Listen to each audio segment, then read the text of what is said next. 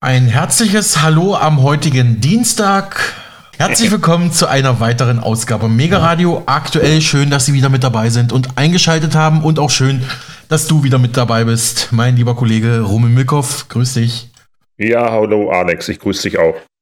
Ja, erstmal diese Hammermeldung aus der deutschen Politik, nachdem jetzt Ex-linken Politikerin Sarah Wagenknecht ihre neue Partei gegründet hat kracht es nun richtig in der Fraktion der Linken im Bundestag, ihre frühere politische Heimat, muss man ja mit Stand heute sagen.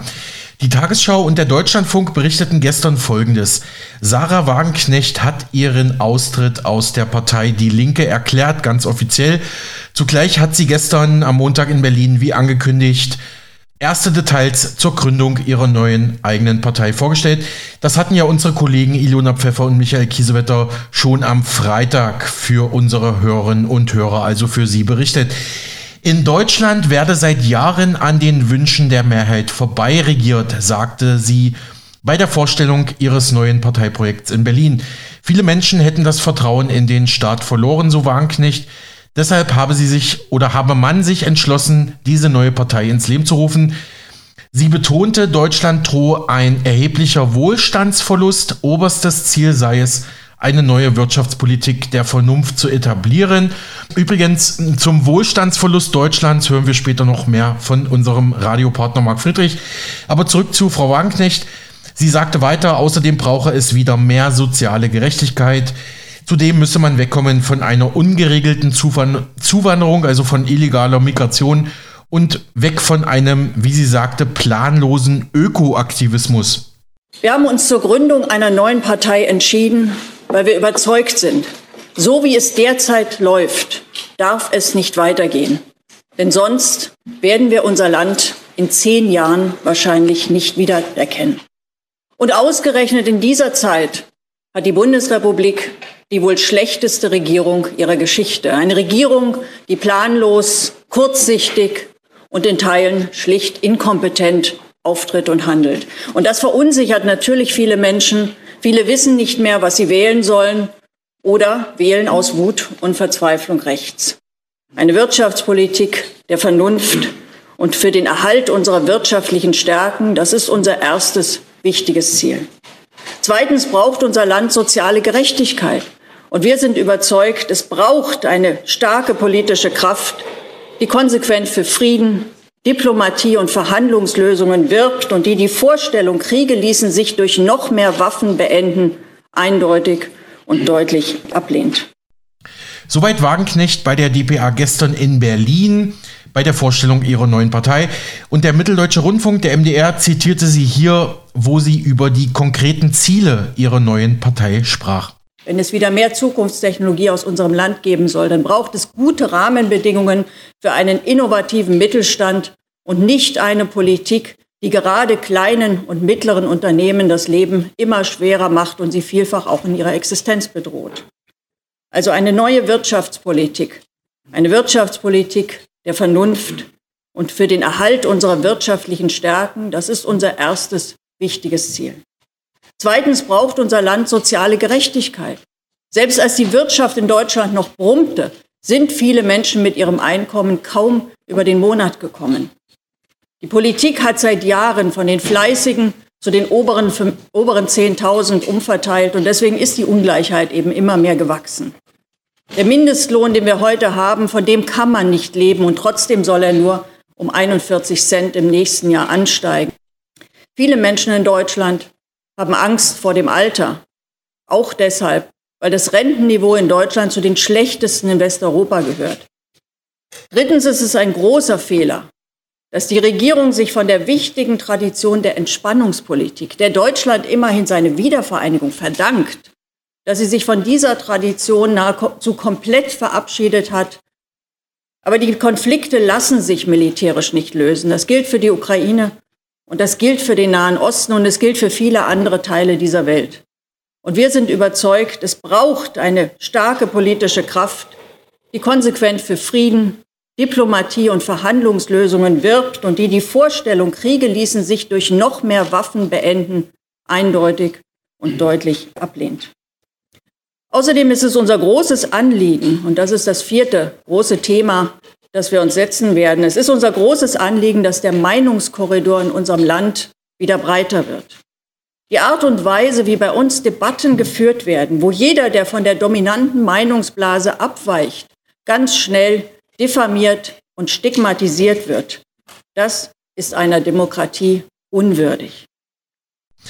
Ja, soweit Wagenknecht beim MDR. Dort in Berlin stellte sie den neuen Verein vor. Er soll ja die Parteigründung vorantreiben, vorbereiten. Die eigentliche Partei soll dann offiziell Anfang 2024 gegründet sein und schon im Juni 2024, also schon im nächsten Sommer, im nächsten Jahr im Sommer zur Europawahl antreten. Das ist natürlich die spannende Frage, mit welchen Kandidatinnen und Kandidaten. Die Webseite ihres Vereins listet vier große Themenfelder auf. Wirtschaftliche Vernunft, soziale Gerechtigkeit, Frieden und Freiheit.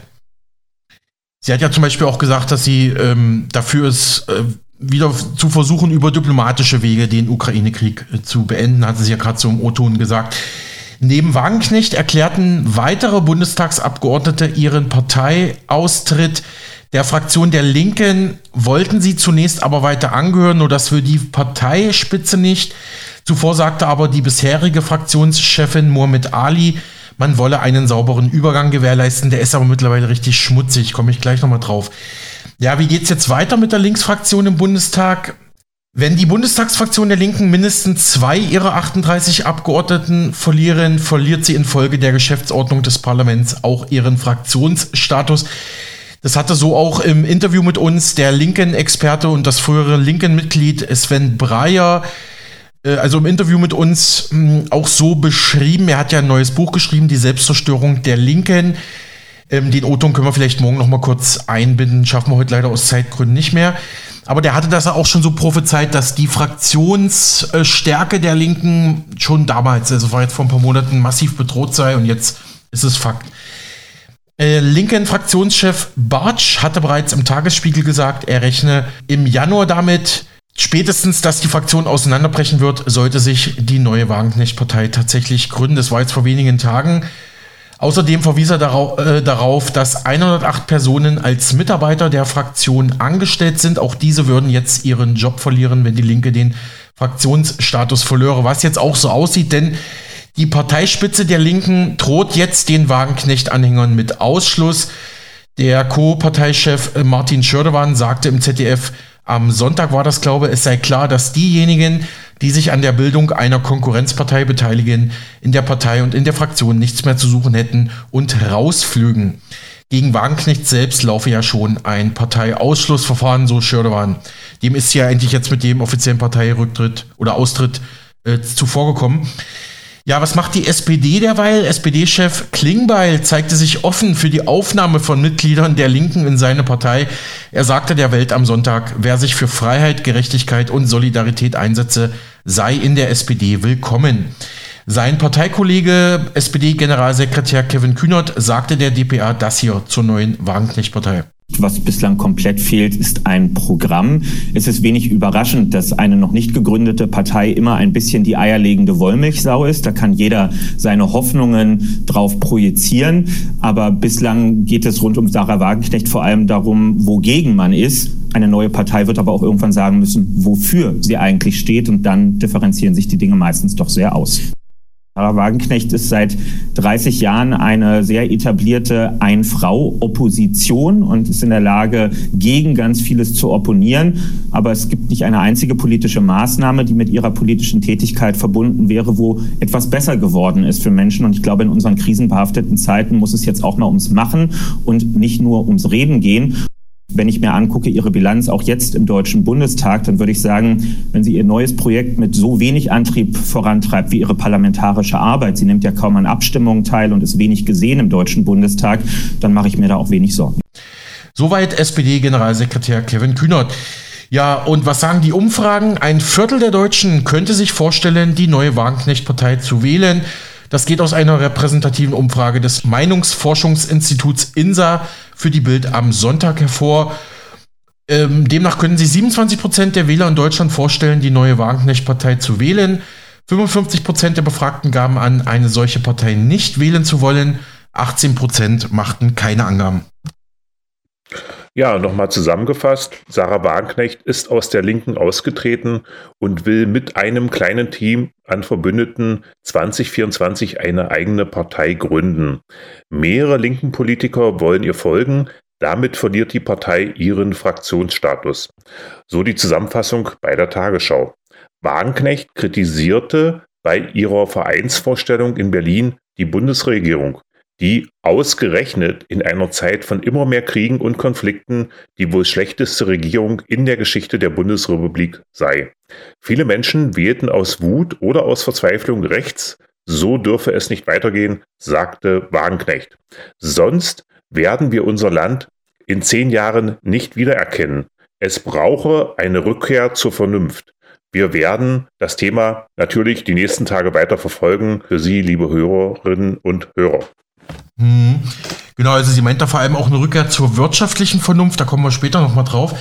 Aber ähm, wir hatten ja gestern berichtet über die große Pro-Israel-Demo vor dem Brandenburger Tor in Berlin, auch im Interview mit dem Berliner Landespolitiker und Innenexperten Carsten Woldeit, der uns quasi exklusiv mitgeteilt hatte, dass mittlerweile schon Antiterroreinheiten in Berlin aktiv sind, um Ausschreitungen bei diesen Pro-Palästina, Pro-Hamas-Demos zu bekämpfen. Also es ist wirklich eine absolut, also es ist eine, eine Einheit, die auf Antiterrorkampf spezialisiert ist. Also da könnte vielleicht hart durchgegriffen werden in naher Zukunft.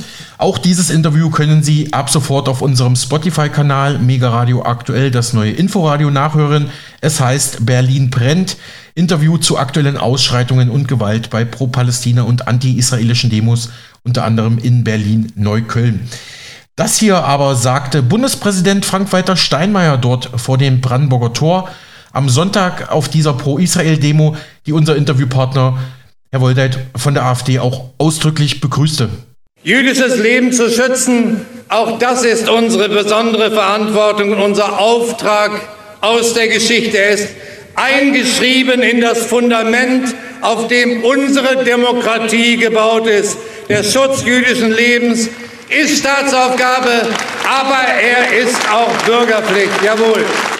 Und ich bitte wirklich alle Menschen in unserem Land, diese Bürgerpflicht anzunehmen. Wir leben in einer Demokratie, ja. Die Versammlungs- und Meinungsfreiheit sind ein hohes Gut, ja. Aber Gewalt setzt unseren Freiheiten Grenzen. Antisemitische Volksverhetzung, Attacken auf jüdische Synagogen, Angriffe auf Polizisten, sind keine Wahrnehmung von Freiheit, es sind Straftaten. Seien wir uns einig in der Ablehnung von Terrorismus und Barbarei, verurteilen wir gemeinsam jede Form von Antisemitismus und Rassismus, zeigen wir, dass in Deutschland Menschen mit jüdischen, christlichen, muslimischen, arabischen Wurzeln friedlich zusammenleben können und das auch wollen. Ja, soweit Steinmeier gestern in Berlin bei der Pro-Israel-Demo vor dem Brandenburger Tor. Und Rumen in meiner Heimat in der Stadt Dessau-Rosslau in Sachsen-Anhalt hat Bundeskanzler Olaf Scholz am Wochenende eine neue jüdische Synagoge eingeweiht, also eine jüdische Kirche, könnte man sagen. Jüdisches Leben sei und bleibe ein Teil Deutschlands. Es gehöre hierher, sagte Scholz in seiner Rede, wie die DPA am Sonntag berichtete. Antisemitismus bleibt, was er ist. Ein Gift, das sich aus dumpfen Ressentiments, aus Empathielosigkeit und einem Mangel an Toleranz speist. Ein Gift, das unsere Gesellschaft zersetzt und unsere Demokratie gefährdet. Da ist der Kampf gegen Antisemitismus immer zugleich der Kampf für eine bessere, menschlichere, aufgeklärte Gesellschaft. Und somit eine Aufgabe aller. Ja, soweit Kanzler Scholz in Dessau. Ähm, mal eine kurze Frage. Wir sind ja beide Ossis. Kennst du Dessau, Rumen? Ähm naja, ich kenne das echt ziemlich gut.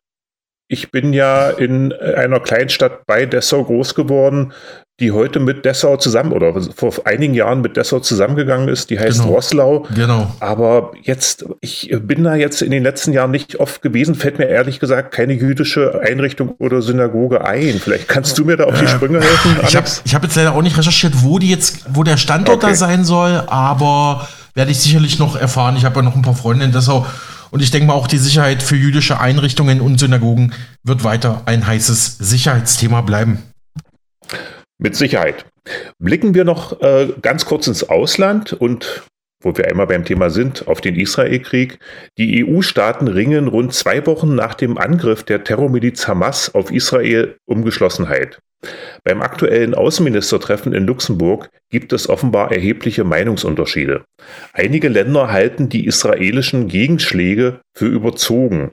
Außenministerin Annalena Baerbock machte zu Beginn des Treffens erneut ihre Haltung deutlich. Für uns als Europäerinnen und Europäer ist klar, es wird nur Frieden und Sicherheit im Nahost geben, wenn der Terrorismus bekämpft wird. Deutschland, die Europäische Union steht solidarisch an der Seite von Israel und tut zugleich alles dafür, dass das menschliche Leid in Gaza gelindert wird. Deswegen haben wir als Bundesrepublik Deutschland ebenso wie die EU 50 Millionen Euro humanitäre Hilfe für die Menschen in Gaza bereitgestellt. Für die Europäische Union, für die Bundesrepublik äh, Deutschland ist klar, Israelis und Palästinenser können auf Dauer nur in Frieden und in Sicherheit leben, frei von Terrorismus und frei von menschlichem Leid mit einer Zwei-Staaten-Lösung. Sofern das in diesen Tagen auch scheinen mag, so wichtig ist es schon jetzt, sich darüber Gedanken zu machen, damit wir in den Morgen kommen sagte Baerbock gestern beim Außenministertreffen in Luxemburg. Hm, danke, Rumen. Die ominöse Explosion am Krankenhaus in Gaza löste weltweit Entsetzen aus und war in den letzten Tagen das Topthema im Nahostkonflikt. Der Angriff spielte nach Ansicht des Chefs der Münchner Sicherheitskonferenz Christoph Heusken der Hamas in die Karten, die er behauptet, da sei eine israelische Rakete reingeflogen. Dies sagte er dem ZDF. TKP.at, der kritische Blog von unserem regelmäßigen Interviewgast Dr. Peter F. Meyer, sammelte daraufhin Reaktionen und schrieb letzte Woche, Faktenchecker auf beiden Seiten begannen in der Sekunde des Anschlags mit dem Kampf um die Wahrheit. Also Kampf um die, um die Deutungshoheit sozusagen. Pro-palästinensische mhm. Stimmen haben ein gutes Argument. Der von Netanyahu ernannte Sprecher für digitale Kommunikation bestätigte nämlich zunächst die israelische Verantwortung für diesen ja, Angriff Warum das Krankenhaus militärisch relevant sein dürfte, unter diesem Spital befinden sich offenbar Tunnel der Hamas-Kämpfer. Hatte ich ja auch schon letzten Tage öfters hier gesagt, dass die Hamas auch äh, in unterirdischen Tunneln halt ähm, sich verschanzt, auch dort ihre, ihre Operationsbüros hat. Ist eigentlich schon seit Jahrzehnten äh, bekannt, dieser Fakt. Wird aber auch in Mainstream-Medien aktuell so gut wie gar nicht thematisiert. Jetzt TKP macht's mal, aber die sind ja auch eher in, also zumindest nicht Mainstream, sagen wir mal so. Ähm, der israelische Regierungsmitarbeiter löschte den Tweet dann aber wieder, doch das Internet vergisst nicht und tkp.at zeigt dann einen Screenshot dieses Tweets, der noch von einer israelischen Verantwortlichkeit ausging, aber mittlerweile behauptet ja Israel und die Regierung, es sei eine fehlgeleitete Rakete der Hamas oder vom islamischen Dschihad gewesen, habe ich auch gehört. Nach diesem Angriff auf die größte Klinik in Gaza belagerten Demonstranten die israelische Botschaft in Ankara in der Türkei. Da wurden auch Feuerwerkskörper auf die Botschaft, auf die israelische Botschaft in Ankara ja gefeuert. Im Iran wurde eine schwarze Flagge an der großen Moschee in Mashhad gehisst. Die Hisbollah rief zu einem Tag des Zorns auf und es gab auch diplomatische Folgen. Der jordanische König sagte das für letzten Mittwoch geplante Treffen mit US-Präsident Joe Biden ab. Dort hätte er auch Mahmoud Abbas, den Palästinenserpräsident, treffen sollen. Daraus wurde jetzt nichts. Und auch Saudi-Arabien verurteilte Israel scharf, dass Riyadh in die Verantwortung nimmt. Und da ganz kurzer geopolitischer Schwenk noch, da scheint wirklich eine kleine Allianz zwischen den eigentlich verfeindeten Staaten Saudi-Arabien und dem Iran jetzt doch langsam sichtbar zu werden, weil beide haben ja doch Israel als, als Feind, obwohl ja Saudi-Arabien als US-Ölverbündeter, als Petro-Verbündeter eigentlich auch immer ein ganz gutes Verhältnis mit Israel angestrebt hat. Ähm, also das dürfte auf jeden Fall die Lage da nicht entspannen. Und werden wir jetzt die Wahrheit je erfahren beim Krankenhaus Rumen? Ich befürchte wohl, nein. Was da wirklich oder passiert ist. Oder erst in vielen, vielen Jahren. Wenn dann die Historiker kommen, genau. Ja. In der Türkei hat laut einem weiteren aktuellen Bericht von tkp.at von gestern ein einflussreicher Politiker einen Waffenstillstand zwischen Hamas und Israel binnen 24 Stunden gefordert. Also die Frist läuft dann heute aus.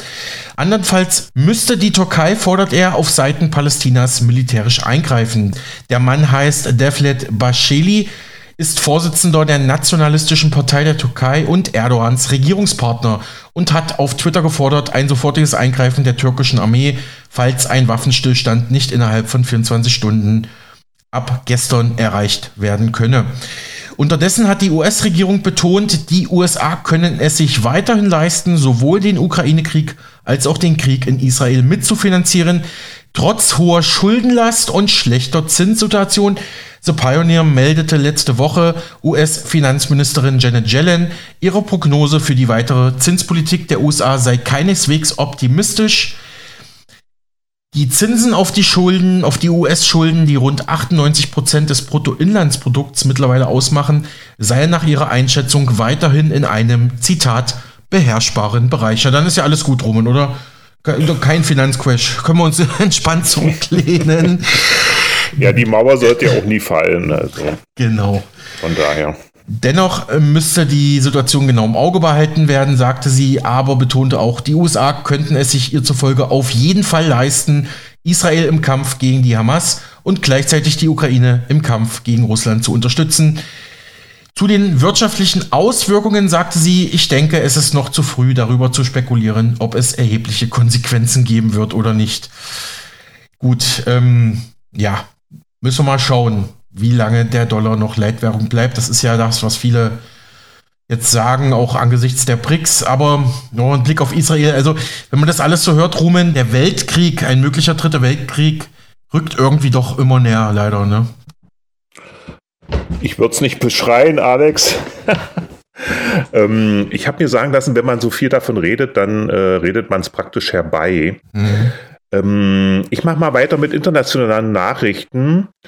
Äh, einige Länder haben aktuell gewählt, so zum Beispiel die Schweiz. Die Schweiz rückt weiter nach rechts, titelte die Tagesschau gestern. Naja, vielleicht ist es etwas übertrieben. Äh, das wird man erst, auch erst später sehen. Ähm, immerhin, es war keine Überraschung. Die rechtskonservative SVP ist in der Schweiz seit vielen Jahren stärkste Kraft. Bei der Parlamentswahl konnte sie nun zulegen, und zwar auf ganze 28,6 Prozent. Ein Debakel gab es für das grüne Lager. Die Schweizerische Volkspartei ist eine nationalkonservative, rechtspopulistische, euroskeptische und wirtschaftsliberale Partei und in der Schweiz schon seit Jahren stark vertreten. Bei der Parlamentswahl in der Schweiz hat die rechtskonservative SVP ihre Vormachtstellung ausgebaut. Wie das Schweizer Radio und Fernsehen, das SRF, berichtet, kamen sie laut Endresultat sogar auf 28,6 Prozent der Stimmen, ein Plus von drei Prozentpunkten. Die Sozialdemokraten, seit langem zweitstärkste Partei, haben einen 20-jährigen Abwärtstrend beendet. Sie legen erstmals seit 2003 wieder zu um ganze 1,2 Prozentpunkte auf 18 Prozent. Die einstige christliche Partei CVP, die sich mit einer kleineren Partei zusammenschloss und seit 2021 einfach nur Mitte heißt, schaffte am Sonntag ein Plus von immerhin 0,8 Prozentpunkten auf 14,6 Prozent und zog an der liberalen FDP vorbei, die 0,7 Prozentpunkte verlor und auf 14,4 Prozent kommt. Große Verlierer der Wahl waren die Grünen. Sie gingen mit 9,4 Prozent durchs Ziel, 3,8 Prozentpunkte weniger. Die grünliberale Partei GLP verlor 0,6 Punkte auf 7,2 Prozent. Die Wahlbeteiligung lag laut SRF, also dem Schweizerischen Rundfunk, bei nur 46,6 Prozent. Das irritiert mich jetzt ehrlich gesagt ein bisschen, weil ich in mhm. Erinnerung hatte, dass es in der Schweiz eigentlich eine Wahlpflicht gibt. Wäre vielleicht auch nochmal ein Thema, sich das genauer anzugucken. Das wird unter, also die niedrige Wahlbeteiligung wird unter anderem damit erklärt, dass die Schweizerinnen und Schweizer viermal im Jahr per Volksabstimmung über zahlreiche Vorlagen entscheiden. Und Alex, du hast Reaktionen aus der Schweizer Politik zu den Wahlergebnissen gesammelt. Mhm. Bevor ich dazu komme, nochmal zwei Anmerkungen. Also mit, mit der Wahlpflicht, das weiß ich gar nicht. Das könnte man aber wirklich nochmal recherchieren. Das gebe ich auch gerne nochmal an dich ab, lieber mhm. Kollege. Ja, mache ich gerne. Können wir vielleicht morgen nochmal als ganz kurzen Beitrag so nachschieben. Und ich habe ja eine gute Freundin in der Schweiz. Das wissen ja Stammhörerinnen und Stammhörer auch. Ich war ja letztes Jahr im Frühjahr bei ihr, 2022. Da hatte sie mir erklärt, sie wohnt da in so einem kleinen Ort, also ja, also es ist, ist ein Dorf mit Stadtcharakter, sage ich mal, bei Zürich, nicht weit weg von Zürich. Und sie hat gemeint, wenn da jetzt zum Beispiel ähm, äh, jemand hinzieht mit seiner Familie und der möchte da neu bauen oder, oder hat er vielleicht ein, ein altes Haus gekauft und zieht da jetzt neu ein und denkt sich, Mensch, ich möchte noch gerne, ähm, also irgendwie, in, sagen wir mal, in, in Gartenhäuschen bauen, ne? Ein kleines Häuschen so. Dann muss er das nicht nur bei den äh, zuständigen Behörden anmelden, wie in Deutschland auch, sondern er muss zuerst sozusagen auf den Gemeindevorsteher zugehen, auf den Bürgermeister, der beruft dann eine Art sage ich mal, äh, Dorfrat ein oder äh, Gemeinderat ein und da muss er dann sein Projekt vorstellen und die müssen da auch schon basisdemokratisch abstimmen, beziehungsweise geht das dann, glaube ich, an alle Mitbewohner und die müssen dann abstimmen und da kann dann auch jeder zu ihm nach Hause kommen und sagen, ey du, wie ist denn das mit den Gartenhäusern? Also wird ganz viel sozusagen wie in einem Parlament wird er erstmal debattiert, äh, äh, rumgelabert, jeder darf seine Meinung sagen und dann, wenn der Prozess abgeschlossen ist, dann darf er erst die Baugenehmigung äh, vom Staat sich einholen. Das ist auch die Schweiz, ne? Das ist natürlich basisdemokratisch äh, gesehen vielleicht schön, aber ich als Hauseigentümer, ich glaube, also ich weiß ja nicht, also ich hätte da keinen Bock drauf, sage ich mal. Mich dann auch mit Hinz und Kunst dann, äh, weißt du, drüber unterhalten zu müssen, aber ja. Das, das kann ja auch ein kann, können ja auch angenehme Treffen sein. Können auch sein, genau. Ähm, und ähm, ist ja sicherlich auch historisch anders gewachsen. Ne? Also, ähm, das wusste ich zum Beispiel nicht, dass da auch ganz kleinste Bauvorhaben im Ort dann auch schon mit dieser Schweizer Demokratie dann bearbeitet werden. Aber genau, da hat es gefragt, wie hat die Politik reagiert? Also die Grünen waren natürlich ähm, enttäuscht. Aline Trede aus der Schweizer Grünen Fraktionsspitze sagte dem SRF, das Bittere ist, das Klima hat verloren. Grünen-Chef Balthasar Klettli sagte, auch mit Blick auf den aggressiven Wahlkampf der rechten SVP, das macht mir Sorgen. Wenn man die Migration thematisiert, dann ist das das eine, aber wenn man das dann mit Flugblättern macht, etc. pp., dann ist das für mich eigentlich eine rassistische Kampagne. Den O-Ton hören wir auch gleich noch, was er genau gesagt hat, hier in diesem Bericht der ARD-Tagesschau vom Wahlsonntagabend aus der Schweiz. Die Hochrechnungen am Abend haben die Vorwahlumfragen weitgehend bestätigt. Die Schweizerische Volkspartei konnte deutlich zulegen und bleibt klar stärkste Kraft. Mit 29 Prozent erreicht sie ihr zweitbestes Ergebnis und hat mit ihren Warnungen vor ungeregelter Migration offenbar das richtige Wahlkampfthema besetzt. Wir haben jetzt als kleines Land die 9 Millionen Grenze überschritten und im ganzen Bereich der Asylmigration haben wir rekordhohe Zahlen. Das beschäftigt die Leute auf der Straße. Ebenfalls vor der Wahl vermutet, die Verlierer heute sind eindeutig die Grünen. Nur noch 9,2 Prozent und damit vier Prozentpunkte verloren. Mit ihrem Kernthema Klimaschutz hatten die Grünen offenbar keine Chance gegen den rechtspopulistischen Wahlkampf der SVP. Wenn man die Migration thematisiert, dann ist das eines. Aber wenn man das dann mit Flugblättern macht, wo die 10 Millionen Schweiz illustriert wird mit einem Bild, das nur schwarze Menschen zeigt, dann ist das für mich eigentlich eine rassistische Kampagne. Und dass das an der Urne noch belohnt wird, macht mir große Sorgen. Im Bundeshaus in Bern könnten die Debatten nach diesem Wahltag jedenfalls deutlich konfrontativer werden. Die Schweiz erlebt heute den erwarteten Rechtsruck. Der Wahlkampf der SVP mit Ängsten, Verlustsorgen und Zuwanderung war erfolgreich. Auch die Warnung vor einer Annäherung der Schweiz an die EU hat offenbar gezogen. Die Politik der Schweiz dürfte bis zum nächsten Urnengang nationalkonservativ und rechtspopulistisch geprägt sein. Ja, soweit die ARD. An der Regierungszusammensetzung in der Schweiz ändern die Ergebnisse übrigens nichts. Seit Jahrzehnten regieren die langfristig wählerstärksten Parteien zusammen in einem großen Bündnis, könnte man sagen, darunter auch die SVP. Ja, schließen wir mal die Schweiz ab, aber du hast ja gesagt, es wird ja noch woanders gewählt und zwar in Südamerika, in Argentinien. Dort wurde am Sonntag ebenfalls ein neuer Präsident gewählt, nur es wurde dann doch keiner gewählt, vorerst zumindest nicht. Bei der Präsidentenwahl in Argentinien gibt es eine Überraschung. Nach Auszählung von 98 Prozent der Stimmen liegt der amtierende Wirtschaftsminister Massa vor dem Favoriten Millet. Wie das Wahlamt mitteilte, erhielt Massa rund 36 Prozent der Stimmen. Der libertäre Populist Millet kommt mit 30 Prozent auf Platz zwei. Damit dürfte es im November zu einer Stichwahl kommen. Sanfte Töne. Doch in Buenos Aires herrscht Anspannung. Wer wird der neue Präsident? Er geht als Favorit ins Rennen. Rechtspopulist Javier Milei. Politiker bezeichnet der Quereinsteiger als Verbrecher, Steuern als Diebstahl. Seine Anhänger eint die Wut auf eine Jahresinflation von fast 140 Prozent. Ich bin in Rage. Ich habe mal links gewählt, aber es gab keinen Fortschritt. Wir wurden nur bestohlen. Der Wert des Studiums, der Arbeit und Ehrlichkeit, alles ist verrottet. Millet dominiert den Wahlkampf mit Provokation und Kettensäge. Er will die Zentralbank abschaffen und den Dollar einführen. Doch damit würde der Staat die Kontrolle über die Währung verlieren und Analysten fürchten, die Einkommen werden pulverisiert, die Kaufkraft wird signifikant sinken. Daraus folgt vermutlich ein deutlicher Anstieg der Arbeitslosigkeit und Armut.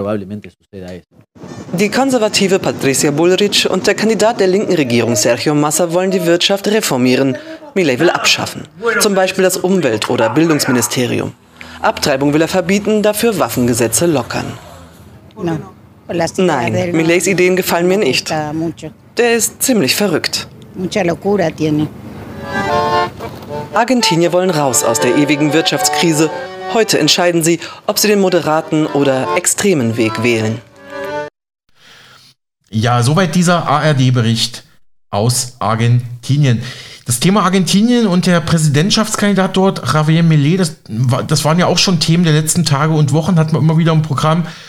Zum Beispiel in Interviews mit Argentinien-Kennerin Gabi Weber oder ich war ja vor kurzem auf diesem Südamerika-Vortrag mit Professorin Rainer Zimmering, ähm, die wir gleich auch noch hören werden und die nix hält vom eigentlich Favoriten auf das Präsidentenamt und zwar der schon erwähnte rechte Populist, wie manche sagen, Javier Millet.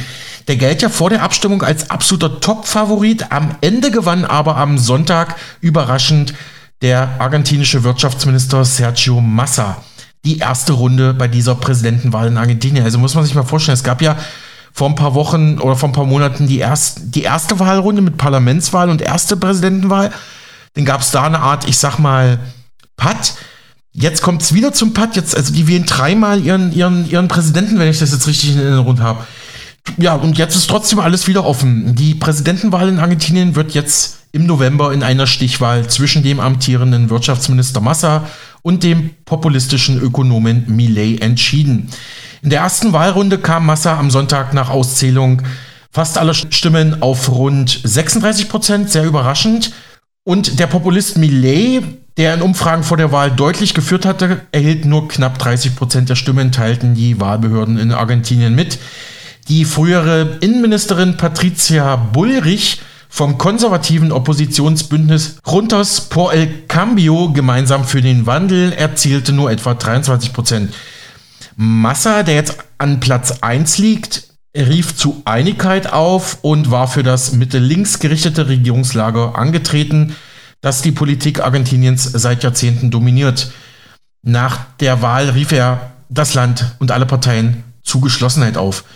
Er werde, versprach er als Präsident, eine Regierung der nationalen Einheit führen. Argentinien brauche Stabilität. Millet, der eigentliche Favorit vor der Abstimmung, appellierte nun an jene 64 Prozent der Wähler, die nicht für eine kriminelle Organisation gestimmt hätten. Damit meinte er die politische Konkurrenz, dass sie doch die Stimme ihm besser geben sollten. Ja, der ist schon sehr speziell, hat doch so, so ein zottliges Haar, also das ist, der ist wirklich eine Erscheinung, der Mann. Auch er wolle versuchen, so Millet die Kräfte für einen Politikwechsel zu bündeln. Selbst bezeichnet er sich als Anarchokapitalist und will den US-Dollar als gesetzliches Zahlungsmittel einführen, die Zentralbank und viele Ministerien abschaffen und die Sozialausgaben radikal kürzen, vor allem eben die Kopplung des Peso, die bisherige Währung in Argentinien an den US-Dollar, hat international für viel Aufsehen gesorgt. Und wenn Sie mehr dazu erfahren wollen, dann verweise ich hier an der Stelle nochmal. Das können Sie dann alles wie gehabt auch nochmal nachhören auf unserem Spotify-Kanal Mega Radio aktuell das neue Inforadio bei Podcast zu finden.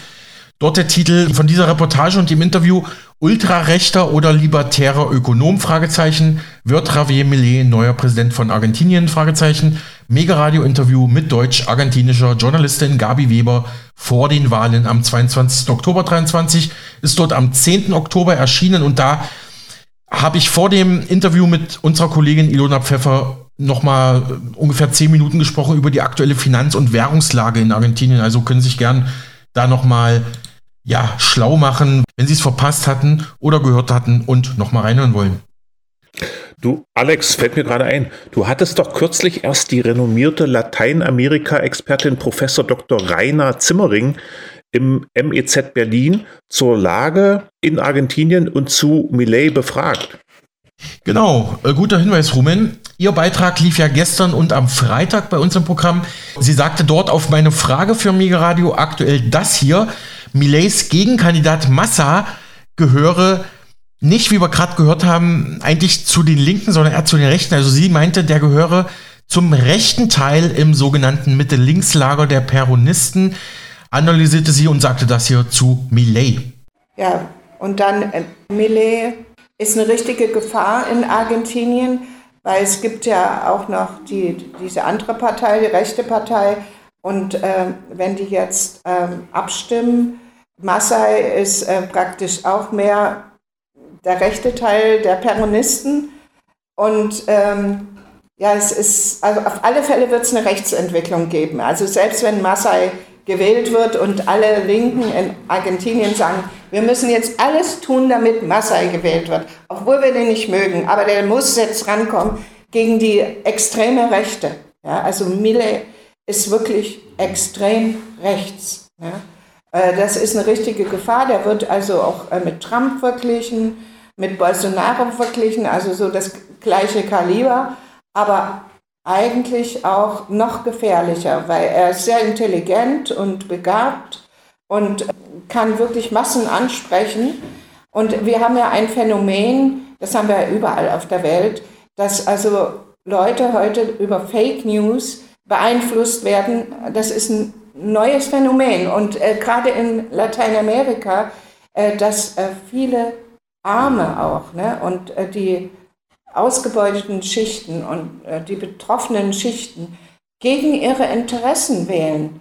Ähm, also die neuen Regierungen, man äh, diese rote Welle oder rosa Welle, die wir jetzt so als solche bezeichnen, das war ja immer ein hauchdünner Sieg äh, der linken Regierungen. Und die rechten Kandidaten, also die Extremen auch rechts waren, wie Cast in Chile, ähm, können jederzeit da rankommen als nächstes. Ne? weil äh, diese äh, Massen von Menschen, die ähm, apolitisch geworden sind, äh, die wenig aufgeklärt sind, äh, sich informieren äh, über die sozialen Medien und äh, oft nicht lesen und schreiben können. Es ist extrem, wie der Neoliberalismus dazu beigetragen hat, dass viele Menschen also dort nicht mehr lesen und schreiben können und aber alle Handy haben und übers Handy informiert werden. Also das ist ja dasselbe wie bei uns. Da werden Nachrichten einfach gesprochen und äh, ja, Filme gezeigt und die glauben dem einfach. Ne? Ja, das ist bei uns auch das Phänomen. Ne? Aber dort ist es extrem, weil die Leute auch nicht, sich gar nicht mehr informieren können. Ne? Ähm, und eben gerade die Armen oder die Indigenen äh, gegen ihre eigenen Interessen zu großen Teilen wählen. Also die Indigenen noch weniger als in den Städten, in den Armensvierteln Soweit Südamerika-Expertin Professor Dr. Rainer Zimmering, übrigens auch geborene DDR-Rumen wie wir beide, mit ihrem aktuellen Vortrag im MEZ Berlin. Wir hatten ja berichtet und den gesamten Beitrag und ihren ganzen Vortrag können Sie ebenfalls auf Spotify nachhören unter Mega Radio Reportage Südamerika-Expertin und Historikerin Professorin Rainer Zimmering im MEZ Berlin China ante Portas in Lateinamerika verlieren die USA ihren Hinterhof. Ja, damit gebe ich mal ab an unseren Wirtschaftsteil. Und den macht unser Radiopartner und Finanzexperte Marc Friedrich mal wieder ernst. Bitteschön. Auch im September ist Deutschland weiterhin Nettostromimporteur. Also wir sehen, der Atomausstieg hat uns degradiert zum Importeur und wir importieren nicht nur erneuerbare Energienstrom, nein natürlich auch Atomstrom aus Frankreich und ebenfalls Kohlestrom, wo er günstiger produziert wird als in Deutschland. Man muss ganz klar sagen, es war eine historische Fehlentscheidung, aus der Atomkraft auszusteigen. China baut momentan 14 Atomkraftwerke. Der Uranpreis geht auf ein 14-Jahres-Hoch zu. Parallel ist die ganze Welt momentan dabei, wieder zu Atomkraft zurückzukehren. Wenn man Geisterfahrer ist auf einer Energieautobahn und sieht ganz viele Autos entgegenkommen, vielleicht sollte man sich dann irgendwann fragen, ob man vielleicht nicht selbst der Geisterfahrer ist. Hm? Soweit Marc Friedrich zur aktuellen Stromabhängigkeit Deutschlands. Die gesamte wirtschaftliche Lage und die Stromkrise im Land hat er jetzt in einem neuen Gastbeitrag im Fokus erneut thematisiert und kritisiert. Alex, du hast dir den Text mal genauer angeschaut. Mhm.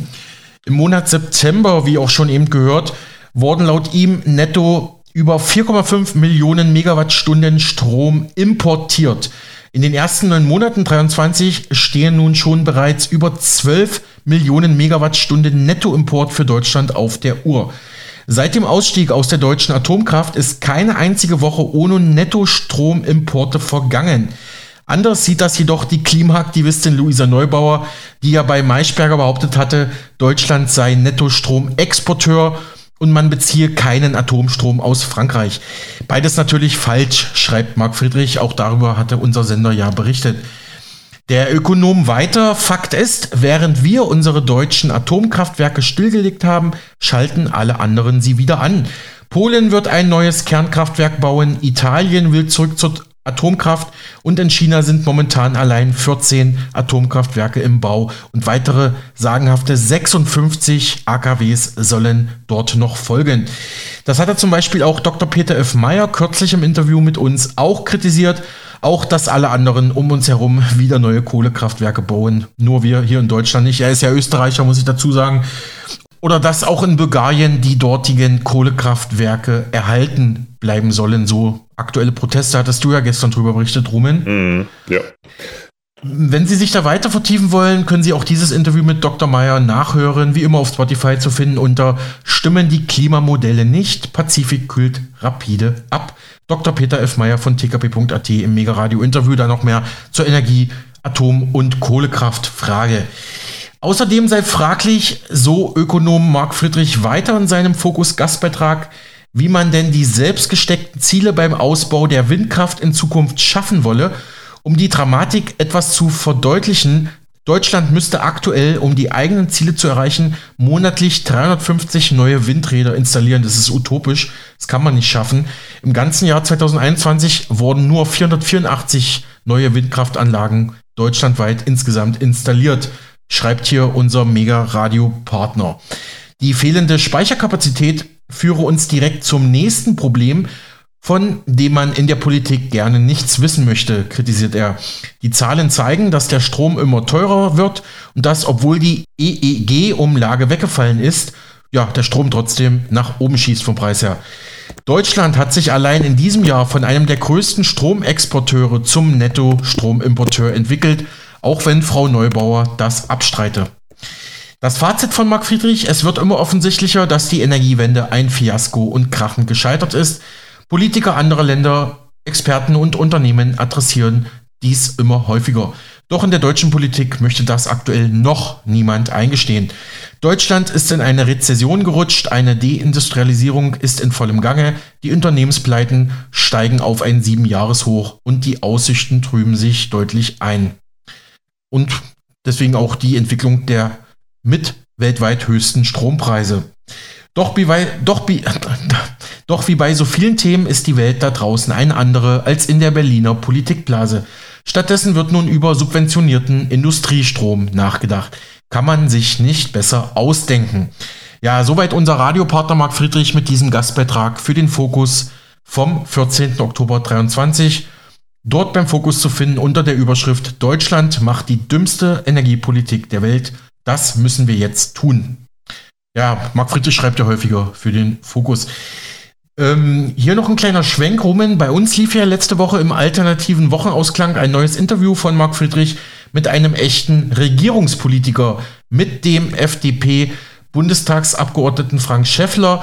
Er ist ja Teil der Ampelkoalition aus FDP, SPD und Grüne in Berlin und trotzdem lässt er kein gutes Haar an der Ampel, auch recht selbstkritisch.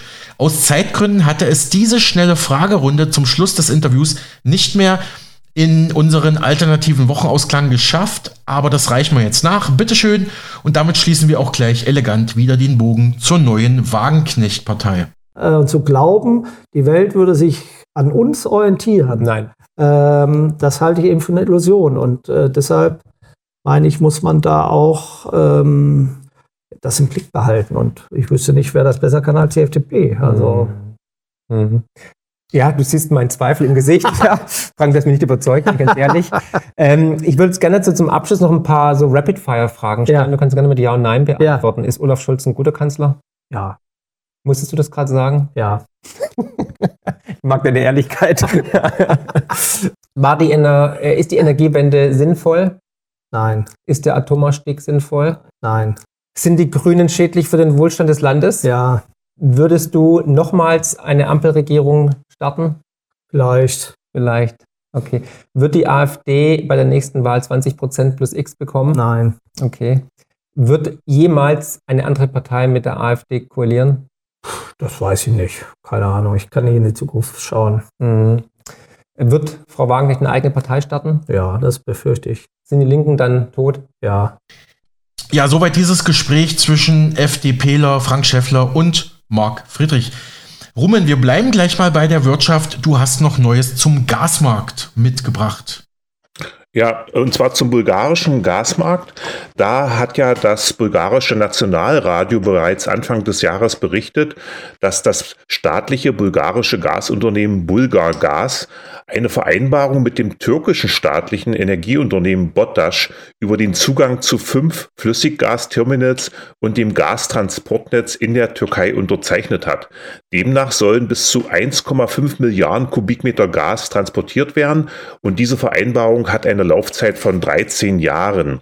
Jetzt ist auch wieder im bulgarischen Nationalradio, um genau zu sein, war es der 17. Oktober, eine Entscheidung der bulgarischen Regierung bekannt geworden, dass die Transitgebühren für die Weiterleitung dieses Gases in Richtung Serbien und Ungarn erhöht werden sollen. Laut dem amtierenden Ministerpräsidenten Nikolai Denkov werde die neue Gebühr für den Transfer von russischem Gas durch Bulgarien die Gewinne von Gazprom sowie die Gelder schmälern, die Russland zur Finanzierung der Aggression gegen die Ukraine verwendet. Die Financial Times schreibt darüber, dass die drastische Erhöhung der Transitgebühr dazu führen wird, dass sich sowohl Serbien als auch Ungarn nach anderen Gasimporteuren umschauen werden. Die Zeitung, also die Financial Times, zitierte auch die scharfe Reaktion des ungarischen Außenministers darauf. Die von den bulgarischen Behörden eingeführte neue Transitgebühr ist inakzeptabel und er stellt weiterhin fest, dass es sich dabei um einen Versuch handelt, die Energie Sicherheit Ungarns und die Energiekooperation zwischen Ungarn und Russland zu untergraben, sagte Peter Gilyatö laut der Financial Times. Am 20. Oktober wurde nun ebenfalls im bulgarischen Nationalradio bekannt, dass nun die Europäische Kommission den Deal zwischen Bulgargas und Bottasch überprüfen wird. Dies bestätigte die Sprecherin der Europäischen Kommission Lea Zuber.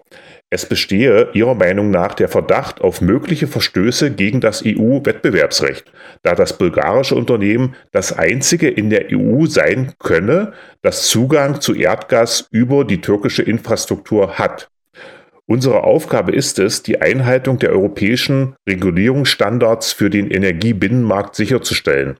Im Falle eines möglichen Verstoßes gegen das EU-Kartellrecht werden wir nicht zögern, entsprechende Maßnahmen zu ergreifen, so Lea Zuber. Die Europäische Kommission hat eine Untersuchung des von der Vorgängerregierung im Januar dieses Jahres beschlossenen Abkommens zwischen Bulgargas und dem türkischen Unternehmen eingeleitet. Diese Vorgängerregierung wurde vom bulgarischen Präsidenten Rumen Radev ernannt. Rumen Radev ruft immer wieder zu Verhandlungen im Ukraine-Krieg auf und gilt äh, im Westen deswegen als russlandnah. Möglicherweise ist dies auch ein Hintergrund für die aktuelle Untersuchung der Europäischen Kommission. Und darüber hinaus ist von Interesse, dass die Türkei selbst 45 Prozent ihres Gases aus Russland bezieht. Bereits im Januar berichtete TKP äh, aus Österreich Folgendes. Es ist davon auszugehen, dass Bulgarien dasselbe russische Gas kauft, was sie vorher direkt von Russland gekauft hat, jetzt aber teurer. Ähm, Bulgarien hatte zuvor seine eigenen direkten Gasimporte aus Russland auf Druck aus Brüssel stoppen müssen. TKP dazu wörtlich, die EU schießt sich im Auftrag der USA mit den Sanktionen ins eigene Knie. Das Knie dürfte das bulgarische sein. Zum Schluss noch ein Schwenk vom Gas zum Öl und zwar zur Raffinerie des russischen Konzerns Lukoil bei der bulgarischen Stadt Burgas am Schwarzen Meer. Megaradio hatte bereits darüber berichtet, dass die Lukoil-Raffinerie in Burgas verstaatlicht werden soll. Lukoil hatte eigentlich eine Ausnahmeregelung bis Oktober nächsten Jahres. Am 21. Oktober dieses Jahres wurde bekannt, dass die Partei GERB, was auf Deutsch Bürger für eine europäische Entwicklung Bulgariens heißt, mhm. einen Vorschlag zur Aufhebung der Ausnahmeregelung für Lukoil vorgelegt hat. Begründung, nur Lukoil profitiert von dieser Ausnahmeregelung und zwar in Höhe von Milliarden Dollar pro Jahr. Und weiter, wir zahlen sowieso europäische Preise. Wir zahlen genauso viel wie in anderen Ländern. Lukoil kauft aber billiges russisches Öl und es wird an uns verkauft, als ob sie Treibstoff für 100 Dollar pro Barrel kaufen würden. Wenn man Lukoil nun den Verkauf von Kraftstoffen in Bulgarien untersagt, hätte vermutlich auch der russische Staatskonzern ein Interesse daran, seine Raffinerie bei Burgas zu verkaufen, möglicherweise auch um einer eventuellen Enteignung zuvorzukommen. Auch darüber hatten wir bereits berichtet. Mhm.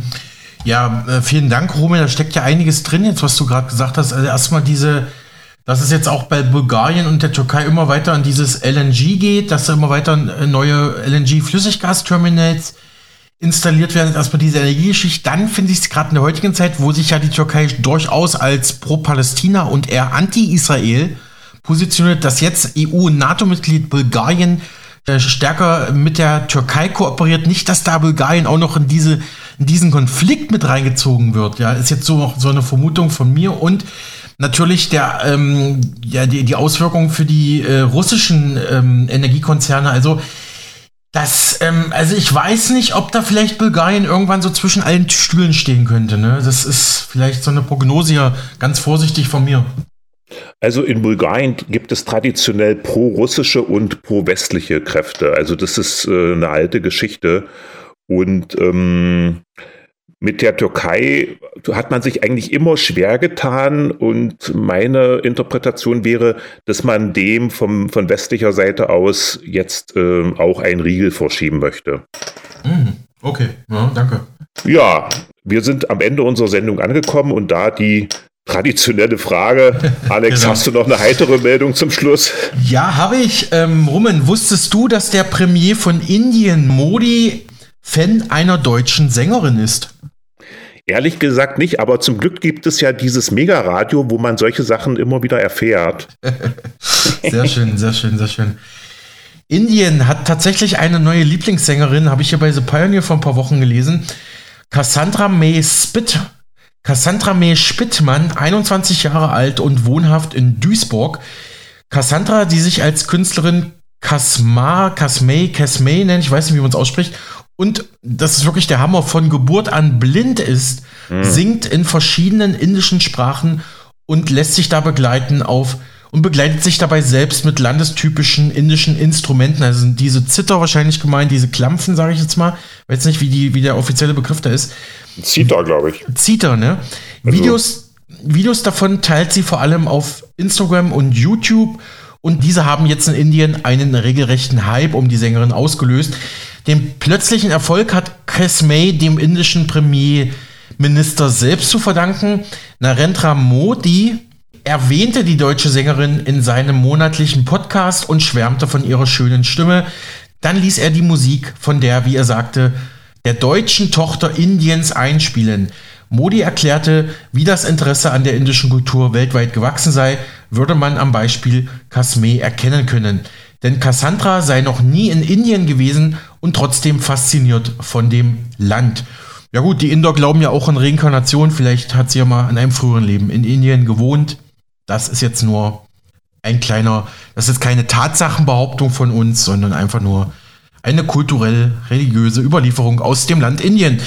Auf jeden Fall der indische Premier Modi ergänzte, ich schätze Deutschlands Sängerin Kasme von ganzem Herzen für ihre Leidenschaft für die indische Kultur und Musik. Ihre Bemühungen werden jeden Inder überwältigen. So, und ich schaue gleich mal, ob ich da vielleicht noch ein paar Sekunden Gesang von ihr irgendwo finde.